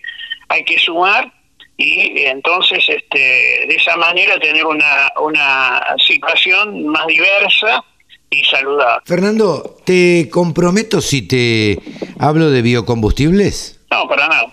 Bueno, vos sabés que el Senado convirtió en ley el nuevo régimen de biocombustibles. Eh, ¿Estás al tanto de esto? Sí, sí, claro, bueno, es lamentable. Un paso, paso atrás que justamente está en, está en contra de todos estos eh, estas visiones que, que hablamos de, del punto de vista del, del ambiente, del cuidado, este eh, que Argentina se comprometió en los acuerdos de París y que bueno, este este retroceso hace que nuevamente Argentina incumpla los, los, contratos que firma, ¿no? Este, eh, por otro lado, bajar del 10 al 5% el corte de, de, biodiesel en el, en el gasol. Y eh, fijar en, en 12 el etanol sin crecimiento, bueno, eso va en contra de, lo que pasa eh, en el mundo y bueno, este, esta semana Brasil, por ejemplo, subió del 10 al 12% el corte de biodiesel. ¿Por qué crees vos, eh, siendo un analista y un estudioso de estos temas, que se retrocede en, en varias cosas? ¿Pareciera que vamos en contra del mundo o qué? Mira, yo, este, la verdad que desde el punto de vista racional no, no se le encuentra, yo no le encuentro sentido, ¿no es cierto? Este, Debe haber alguna otra cosa que no, que no está puesta en la arriba de la mesa y que este eh, no, no es comprensible desde lo ambiental, desde los costos, desde el desarrollo, desde las inversiones ya realizadas etcétera, etcétera, etcétera. Digamos, realmente este, eh, es un, es un, eh, desde mi punto de vista es inexplicable.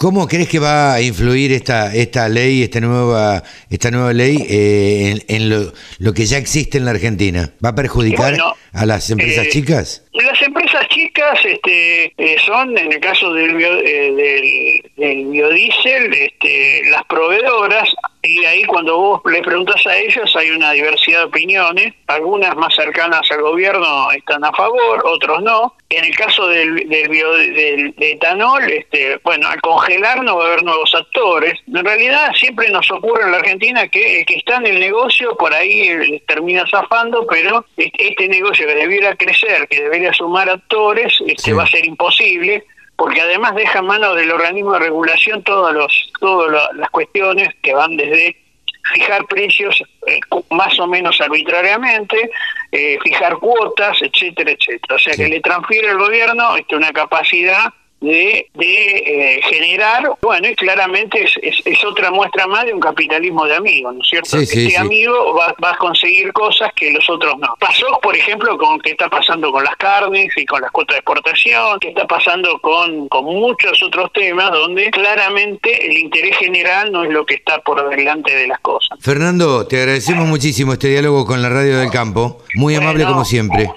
Un gran abrazo, Carlos, y un saludo a toda tu audiencia. Ha sido el ingeniero Fernando Vilela, director de la Facultad de Agronomía. 24 horas de programación dedicada al agro. La radio del campo. La radio, pensada para el agro. Bajate la aplicación. Javier Lauría es el periodista especializado en ovinos eh, que está de moda en la República Argentina. Claro, muestra la carita por Canal Rural y entonces eso facilita las cosas. Hola Javi, ¿cómo te va? Carlitos, ¿cómo estás? Pero muy bien, muy bien.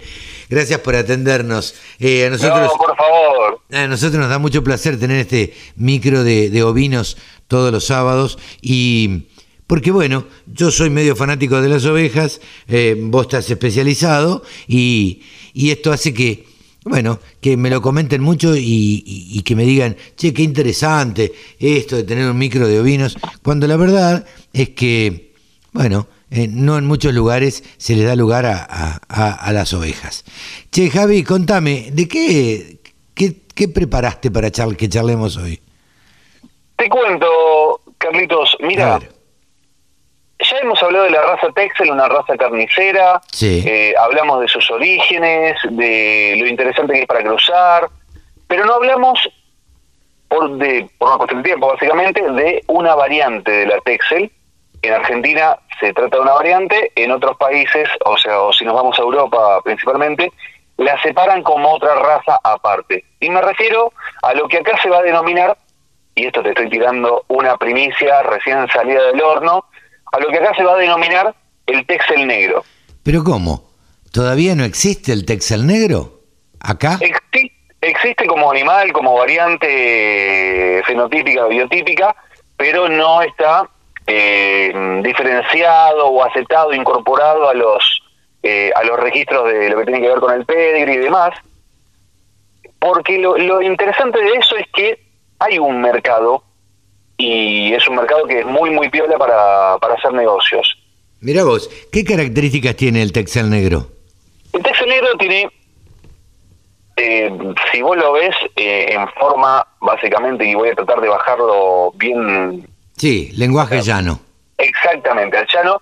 El Texel negro, vos lo ves, la forma es igual, solo que es tendiente a ser negro o lana marrón, también lo llaman eh, moro, por morado, y el cuero, cuando ya está faenado y se trata del cuero, el cuero tiene como un, una suerte de reflejo azul. Ah, mira. Cuando, impacta la luz, se lo ve medio azulado, un azul marino oscuro, pero se lo ve como medio azulado. Por eso también en otros lugares lo llaman Blue Texel. Ah, mira, mira.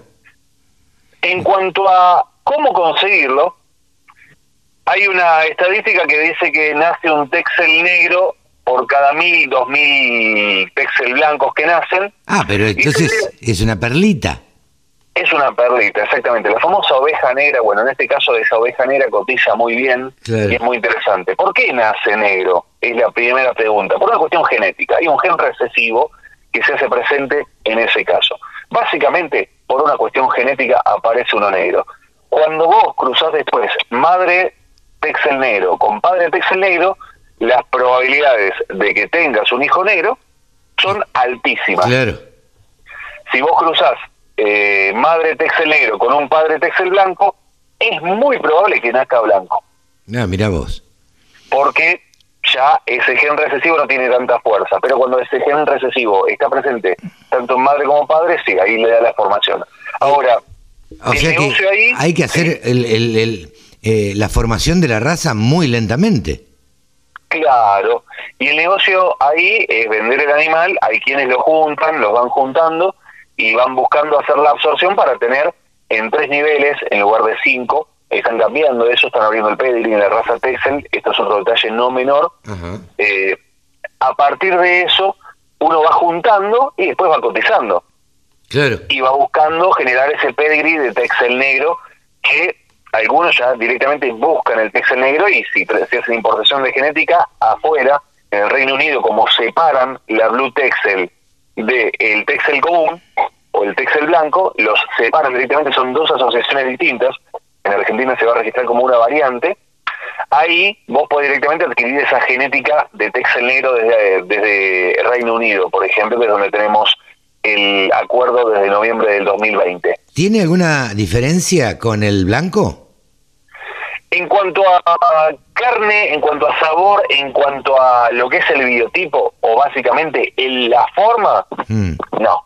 No, lo único que cambia es el tono, el color, y tiene que ser totalmente negro, no puede ser overo, overo, viste, con manchas blancas y negras, como para que la gente entienda a qué nos referimos. Hay ovejas que dan ese resultado, eh, pero no, tiene que ser totalmente negro y listo. Y el resto, esto igual en cuanto a la carne, en cuanto a inclusive la, la cabeza distintiva del Texel, que vos ves al Texel como que está enojado, la cabeza es igual, solo que oscura. Claro. Mira Después el resto no hay diferencia. Mira vos, y afuera está eh, lo que me extraña es esto, que siendo Texel y teniendo las mismas características de, de lana, de carne, de leche, supongo, eh, haya una asociación en, en, el Reino Unido, haya una asociación distinta.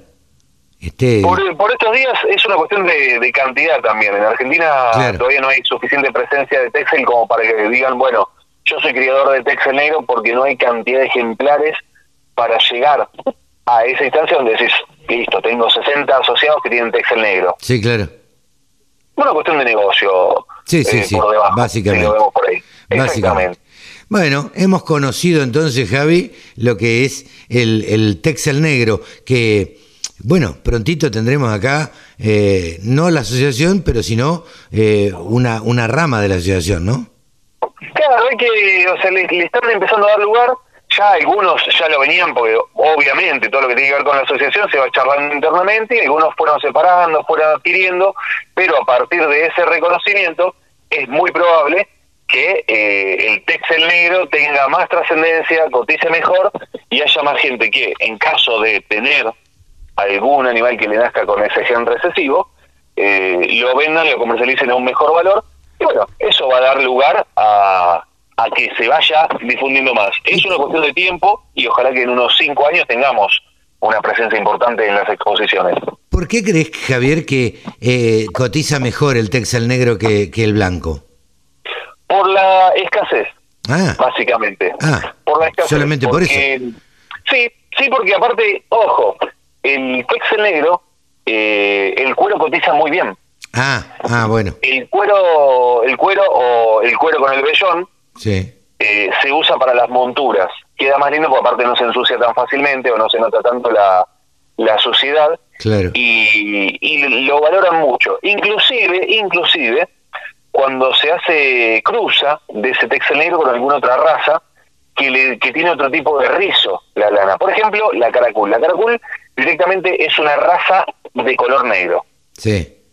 Entonces ahí, ese, en ese caso, ya esos animales tienen otra mm, otro tipo de rizo y son más mullidos, básicamente, y se utilizan muchísimo para las monturas. Entonces, el texel negro también se lo puede cotizar por ese lado, o por el cuero, o por el cuero con el vellón para los cojinillos que se utilizan en las monturas. Sí, sí, sí, en los recados, básicamente.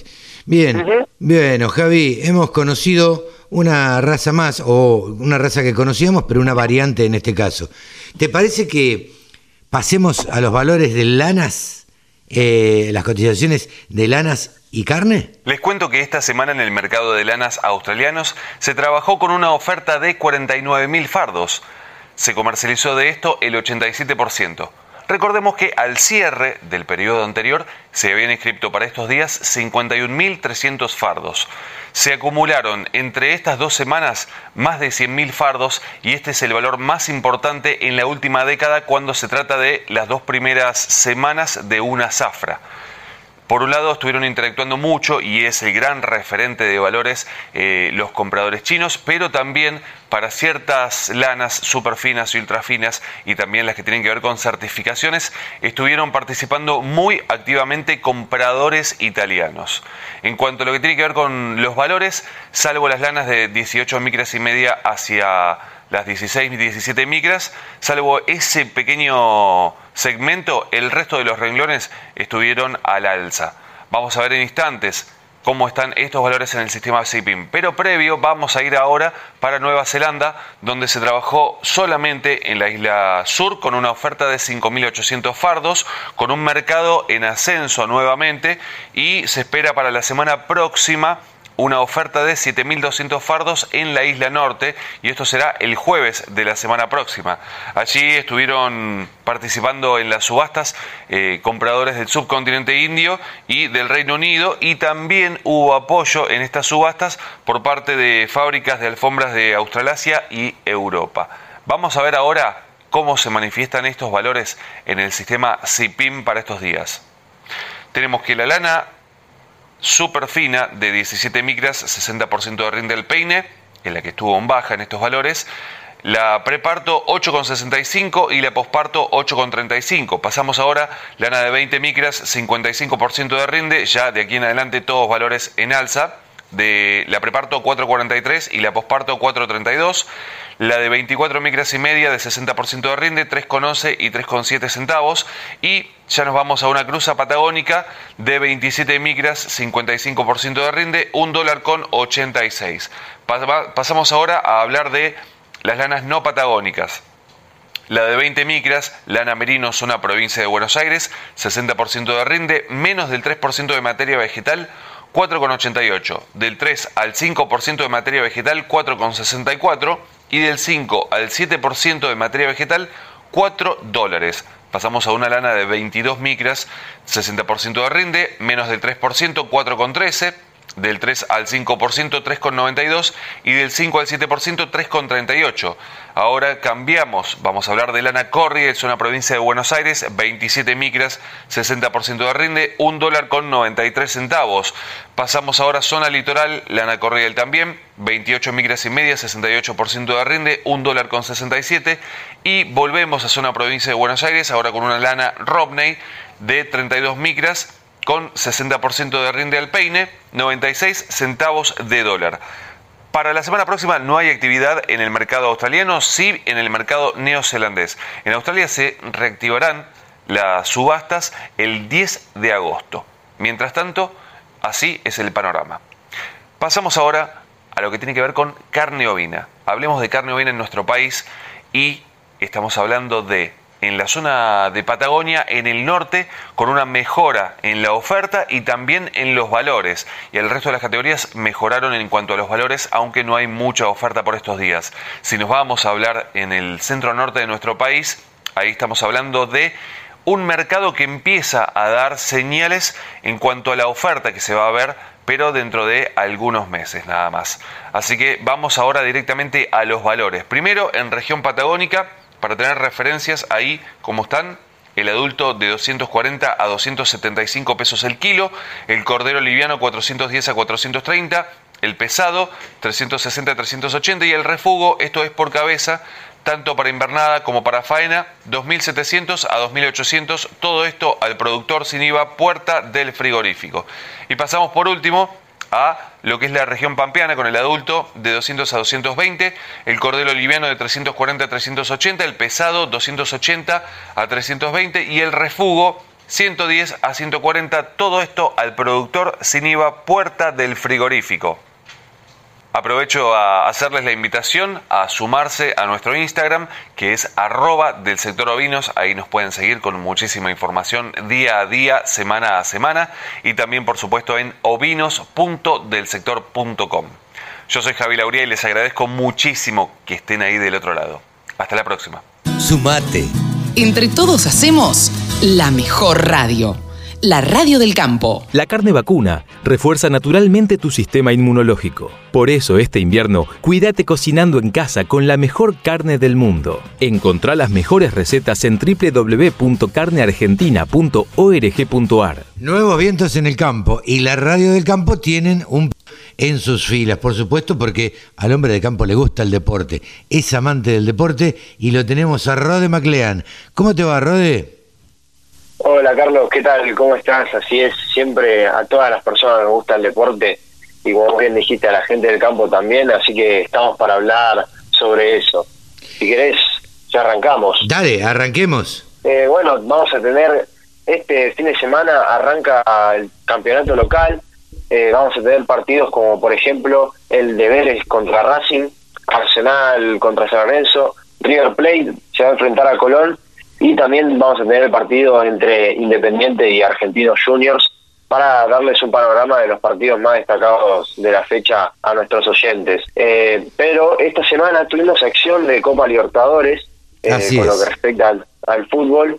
Tuvimos el partido entre Boca Juniors y, Atlético Mineiro, que Boca parecía que, se, que ganaba 1 a 0 con un gol del Pulpo González, pero se lo anularon con el VAR y hubo una polémica alrededor, muchos diciendo como que Nacho Fernández que no paraba de insistir en que el árbitro vaya a mirar al bar y como si lo hubiese cobrado el propio Nacho Fernández, pero hay que destacar que el árbitro se equivocó al, anular el gol porque el empujón es, digamos, leve, es un leve contacto que no le impide al central del Mineiro cabecear eh, mal y regalar la, la pelota.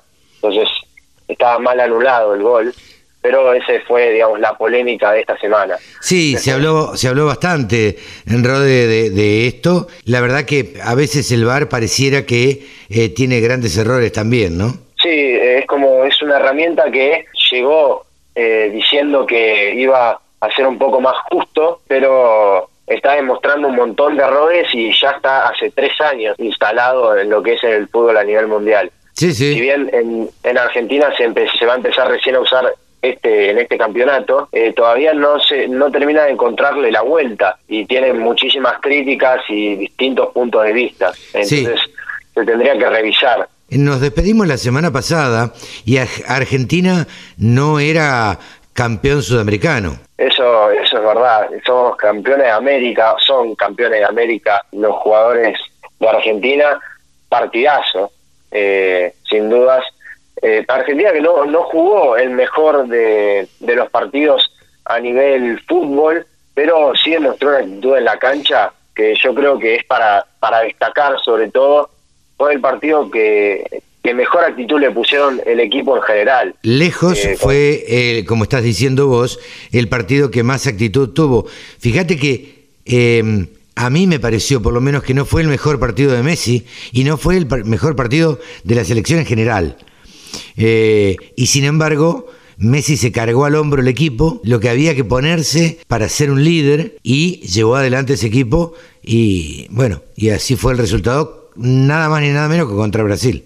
Sí, totalmente. Encima, eh, además de la actitud, de Messi que jugó con una molestia en los isquiotibiales, que los venía arrastrando desde el partido con Colombia, el Cuti Romero, que también no había jugado en casi toda la Copa, excepto el primer partido, e igual arrancó de titular y defendió muy bien junto a Otamendi, que nosotros veníamos hablando de que la saga central estaba bastante floja, y en la final estuvo firme, se plantó A, a, los delanteros brasileños como Neymar, Richarlison, Paquetá, tienen una habilidad con los pies los brasileños a la hora de jugar con la pelota que es que es impresionante, y supieron cortarlo de raíz y, casi no dejarlo atacar a Neymar, que es, que es la principal figura de Brasil, y para cerrar fue un partidazo espectacular y María se redimió después de tantos años de no jugar finales, eh, de que se las perdió por lesión y demás, se redimió con el gol de la victoria y sin dudas un título después de 28 años para la selección argentina que lo festejó todo el país y se vio en los festejos en el obelisco. No, no, ni hablar,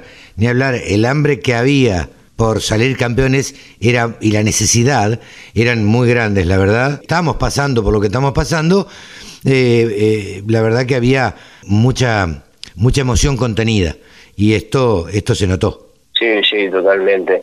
Eh, ¿Qué más tenemos, Rodri? Llorando, pero, pero vamos a seguir con la información. Eh, dejamos de lado el fútbol, ya le dimos bastante lugar. Para los fanáticos del básquet, se están jugando las finales de la NBA. Recordemos que los playoffs, eh, la fase eliminatoria se juega a siete partidos. Los Milwaukee Bucks y los Phoenix Suns están jugando las finales de la NBA. Están igualados a dos, es decir, que los Phoenix Suns ganaron los dos primeros partidos y Milwaukee ganó los últimos dos. Pero hoy mismo, este sábado, hoy mismo, a las 10 de la noche, está el quinto juego, así que están estén atentos, se va a disputar en la cancha de Phoenix y sin duda va a ser un partidazo como, como lo es la NBA. Todos los partidos de playoff son para disfrutarlos. Y pasando al automovilismo, eh, vamos a tener el abierto de Gran Bretaña en la Fórmula 1 este domingo a las 11 de la mañana Así que también los fanáticos del automovilismo estén atentos con un Max Verstappen que viene primero en la carrera de pilotos con 182 puntos y Lewis Hamilton su perseguidor con 150. Sí, y Hamilton es local. Exactamente, exactamente. Hamilton local en su país, así que puede ser que, que esté agrandado y confiado, sobre todo por el, por el apoyo de su país. Sin duda. Rodé, ¿nos trajiste algún perfil de aquellos que haces vos y semblanza y recuerdo de algún deportista destacado? Contanos. Así es, iba, había pensado hablar sobre Lionel Scaloni, que Lionel Scaloni, además de ser el técnico de la selección argentina, en su momento también fue futbolista, pero esta semana se habló mucho de su carrera y demás, entonces dije, bueno, no vamos a hablar de él, vamos a hablar de, uno de sus ayudantes, que también fue un gran futbolista, y lo es Pablo Aymar, el payaso Aymar, jugadorazo de aquellos, también conocido como el, el ídolo de Lionel Messi. Muchos deben saber este dato, pero eh, eso demuestra lo gran jugador que era Aymar, un jugador exquisito de, de los distintos, jugadores distintos, que nació en Río Cuarto. En, ah. ¿nació en Río Cuarto? Nació en Río Cuarto, Córdoba, el, el 3 de noviembre, perdón, de 1979, es decir, que tiene 41 años, este año va a cumplir 42, eh, y actualmente, además de ser asistente de Scaloni en la selección mayor, eh, dirige a la selección argentina sub-17. Ah. Eh, debutó debutó eh, en River en el año 1996 eh, y su primer gol lo anotó dos años más tarde, lo anotó el 20 de febrero de 1998 frente a Rosario Central por el campeonato local. Y en River supo conquistar cinco torneos locales, eh, tres torneos apertura y dos torneos clausura. en el 96, en el 97 y en el 99 se llevó la apertura y en el 97 y en el 2000 el clausura y este gran, estos grandes años en River permitieron que el Valencia de España eh, lo comprara por 24 millones de euros y un contrato de 7 años. 24 millones de euros que para las cantidades que se pagan hoy en día es muy poco para, para el jugador que era Aymar. Sí, eh, claro. Hoy 24 millones pagan por un central medio pelo, un jugador medio pelo. Aymar tuvo dos muy buenas primeras temporadas en Valencia, eh, en donde consiguió conquistar la Europa League y eh, también se consagró como campeón de la Liga Española eh, en dos ocasiones. Y los, esos dos primeros años fueron de éxito puro que permitieron que se consagre como uno de los grandes ídolos de la historia del club. También, bueno, después los últimos dos años que estuvo en Valencia no pudo lograr continuidad porque tuvo varias lesiones y es por eso que se fue al Zaragoza en el año 2006 por ya 11 millones de euros. Zaragoza, un paso bastante breve, solo de dos años, nada importante para destacar. Después se fue al Benfica, en Portugal, en donde estuvo cinco años, se fue del año 2008 al 2013. Ganó una liga en el año 2010 y cuatro copas de la liga, como se llama la Copa Nacional en Portugal, en la temporada 2008-2009, 2009-2010, 2010-2011 y 2011-2012, las cuatro seguidas. Mira. Y después se fue a un equipo de Malasia, Johor Darul Taksim, así en español, en malo, malayo no, no, lo sé pronunciar, la verdad. y, y supo, supo ganar eh, la Superliga de Malasia, que es eh, el campeonato local.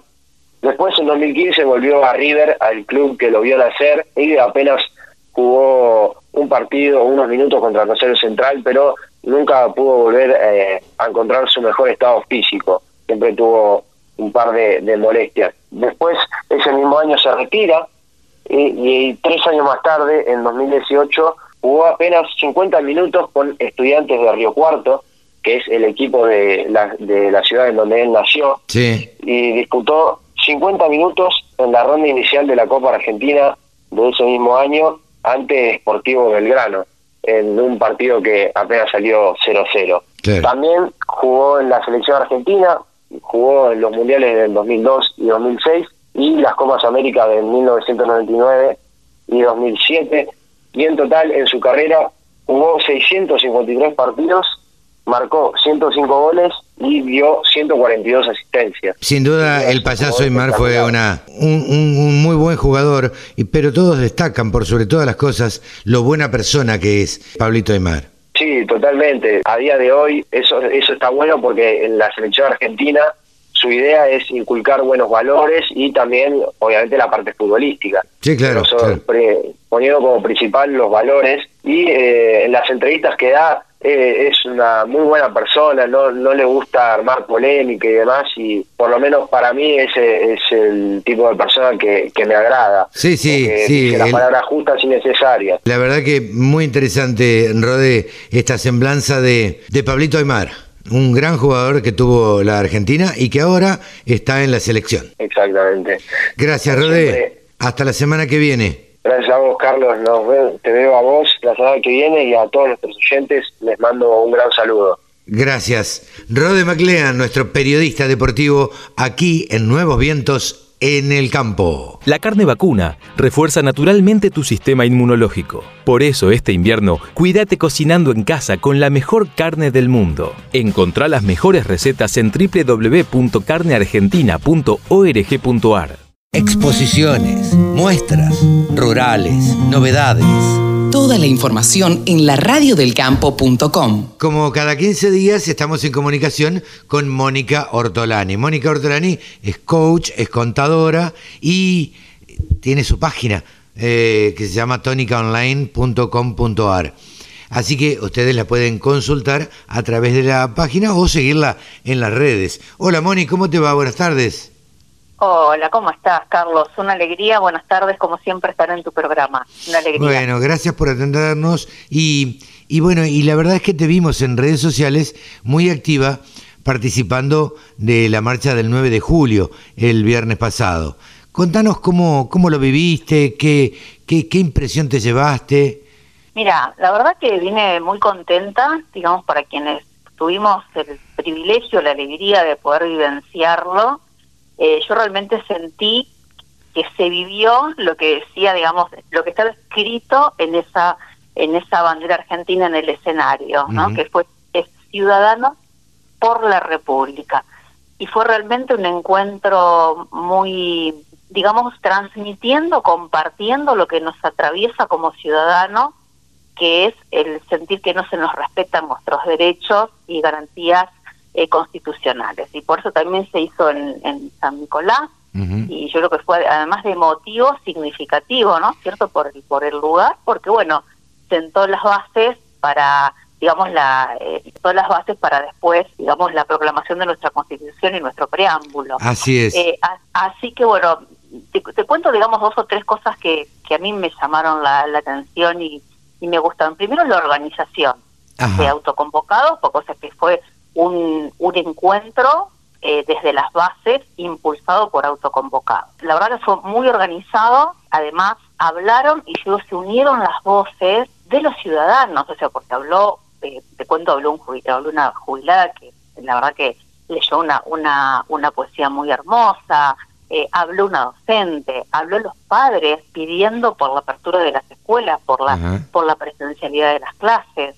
O sea que eh, y además también tuvo la voz el campo con las digamos las cuatro entidades de la de la mesa de enlace como también eh, consignatarios el mercado de Liniers se unieron las voces de la actividad productiva y también de la ciudadanía yo sentí que fue un campo más ciudad y que fueron rescato como dos nuevos consensos Uno es el consenso autoconvocados con la mesa de enlace. ¿Por qué? Porque a pesar de haber sido impulsado por autoconvocados, la voz la tuvieron las instituciones. Claro. Y eso no es un dato no menor, participación de la voz de la ciudadanía con otros eh, derechos que tampoco se respetan, ¿no? Como es la educación. ¿Sentiste que que había parte de campo y de ciudad representados? Porque a mí me parece que hubo, a mí desde acá, sin haber estado, que, el, que la ciudad no estaba del todo representada. Mira, yo lo que creo eh, que los medios, y esto es otro tema también que yo quería rescatar, si vos lees los medios, todo habla de la protesta del campo. Sí, claro, por eso. Y yo, los invito a que lean la proclama de esos ocho puntos, que después si querés te la paso para que vos también lo compartas en tus redes, y vas a ver que lo que ahí se habla son derechos ciudadanos. Poco se habla de que saquen las retenciones, por ejemplo, en la proclama. No es el único punto. Si vos lees la proclama, no es una proclama de ocho puntos donde son todos intereses del campo. Vos lo vas a leer y vas a ver que son todos intereses también de la ciudadanía, como la educación, la salud. También habló una comerciante, por ejemplo, de cómo le afectaba cuando al campo no le iba bien. Habló el turismo, habló la Cámara de Inmobiliarias Rurales. Entonces, habló toda la cadena, ¿no? Desde, yo digo, la cadena desde el, digamos, desde el, desde el campo al consumidor y también otros intereses como la educación, los jubilados. Por más que puedo que yo también lo que a mí me llama la atención y me preocupa, y lo puse en, el, en uno de mis tweets, que me preocupa que aún los medios que son del campo comunicaron o han comunicado este evento como una protesta del campo, cuando en realidad fue un reclamo, una proclama de la ciudadanía. Sí, eh, yo tengo, tengo esa, esa misma impresión, viéndolo desde acá y a través de los medios, y habiendo leído y, y habiéndolo visto también, tengo la sensación de que era, o al ciudadano común, le puede quedar como la protesta del campo y nada más, y me parece que había otras voces eh, involucradas y que querían estar presentes, como bien nombrabas vos, el turismo, y eso no se notó mucho desde los medios. Pero porque no lo han comunicado, porque por ahí no lo han comunicado. Entonces, lo que a mí me preocupa, voy a decir, bueno, a lo mejor que haya medios que no están muy ligados al campo, que no lo hayan comunicado, bueno, pero realmente si, si hubo una cobertura, o sea, deberían haber comunicado todo, ¿cierto? O sea, de todas las voces, y además eh, en función de la proclama, vos lo vas a poder leer en esos ocho puntos, que realmente, o sea, no es una proclama del campo. Quizás hasta quedó desdibujada, pero después hubo una, una encuesta que publicó Amplificagro, creo, sí, eh, donde un poco el reclamo, al contrario, por el contrario, el reclamo del campo quedó desdibujado en el encuentro del 9 de julio, porque fue realmente, no es que se habló de las, solamente de las retenciones o de cómo está afectando el cierre de las exportaciones y las nuevas normas al mercado de Liniers, por ejemplo porque al no poder ir a lo mejor eh, quedar fuera de, digamos, del escenario, los pequeños matarifes, que son a lo mejor los que van a comprar al mercado de Liniers, realmente te queda como un sabor a, a, mucha frustración, ¿no es cierto? Sí, claro, claro. Sí, digamos, o sea, estos dos puntos, la, estos tres puntos, ¿no? La voz de la ciudadanía, el este punto de encuentro que creo que entre autoconvocados y la mesa de enlace que creo que es un símbolo que implica un paso para ir un poco más allá creo que las dos partes se han podido escuchar porque también autoconvocados también se dio cuenta que a través de la de las instituciones es que puede la voz del campo también expresarse, pero también la, la mesa de enlace pudo escuchar lo que estaban reclamando desde las bases. Y no nos olvidemos que es un evento impulsado por autoconvocados. Sí, sí, eh, sí. Fue organizado por autoconvocados, pero le dio a la mesa de enlace el lugar que corresponde de representatividad. Ellos son los que son capaces de ir y sentarse con el gobierno a discutir determinados temas. Guste o no guste, es así. El autoconvocado no va y golpea la puerta y se sienta con Culfas o se sienta con Basterra. Exactamente. Y después, digamos, de, de los discursos de la mesa de enlace, que fueron, digamos, todos digamos, realmente fueron todos importantes y han dejado mensajes algunos, eh, digamos, eh, fuertes, por decirlo de alguna manera. Yo, el que sí sentí que fue el más sentido, con más emoción y que tocó la, fibra de todo el productor, fue eh, el discurso de Carlos Achetón. Sin duda. Realmente fue el más encendido, pidiendo anímense a gobernar un, un país libre, queremos una Argentina libre que se, que se pueda expresar si hay algo, un hilo común, un puente, digamos, como un hilo atemporal y valor atemporal, es la Constitución. Nuestros derechos constitucionales, campo y ciudad, digamos, encontramos todos nuestro espacio.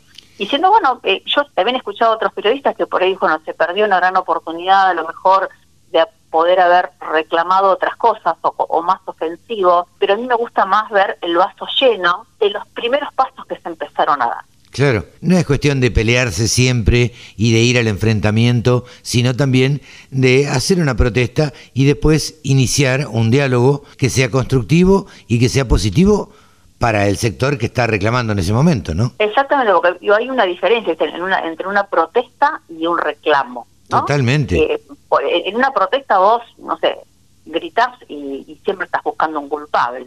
Sí, claro. yo siento que eh, todos también como que despertamos, ¿no? Porque se esperaban 3.000, 5.000 personas y bueno, eh, Gendarmería estimó 65.000, ponerle que seamos más, sí, así hubieran sido 30.000. Sí, sí, pero 60.000 son...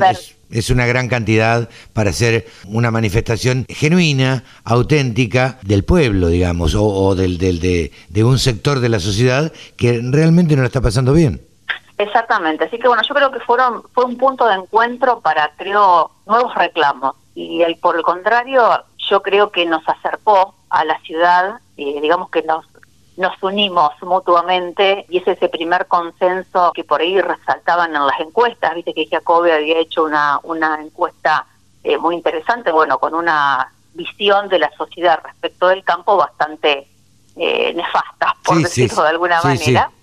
Y, y, yo creo que este esto del ir todos juntos y darle el espacio a, otros factores eh, que también se, ven afectados y con una proclama que nos afecta a todos, eh, creo que empezaron con nuevos consensos. Eh, también invito a, digamos, a quienes, bueno, te agradezco, te agradezco que, que esta nota, porque bueno, puede llegar desde, desde quien lo vivenció estando ahí. Totalmente. todo es una interpretación, Carlos. ¿eh? No, no, seguro. Sabes, cada uno lo que interpretó, trató de verlo en positivo, que nos movilizó a todos, que nos unió, que empezamos a, a digamos, a unir y a emanar nuestra voz, y que este sea el inicio de, de nuevo. Sí, sí, de, algún cambio, de algún cambio que se genere y que sea para bien. Creo que nos necesitamos despertar.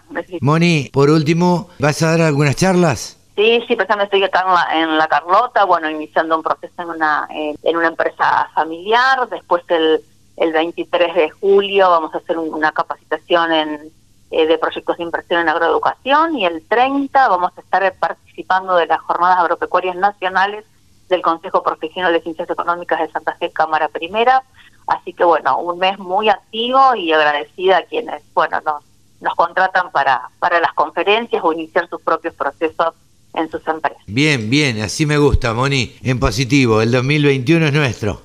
sí, sí, y agradecida siempre a la Radio del Campo que y a vos que, que bueno que siempre nos, nos llaman y se interesan bueno por lo que estamos haciendo o por nuestra opinión así que siempre agradecida Carlos Moni, un beso grande y ya saben, los que nos escuchan pueden encontrarla a Mónica Ortolani como Ortolani Mónica en las redes sociales y si no, a través de su página www.tonicaonline.com.ar. Chao Moni, gracias. Gracias a vos, Carlos. Un abrazo. Buen fin de semana, gracias. La Radio del Campo. Única emisora con programación 100% agropecuaria. Y hasta aquí hemos llegado, Cevita, en una edición más de Nuevos Vientos. En el campo, Carlitos, que se nos fue ya. Se nos fue, se nos fue. Un programa bastante picadito, con de todo, con de todo, con cosas técnicas, con actualidad, con, bueno, con, con el pulso de lo que le interesa al productor agropecuario. Un montón de cosas que hemos tenido acá en Nuevos Vientos en el Campo por la Radio del Campo. Chau, Cevita. Chao, Carlitos. Hasta la semana que viene. Que lo pasen bien.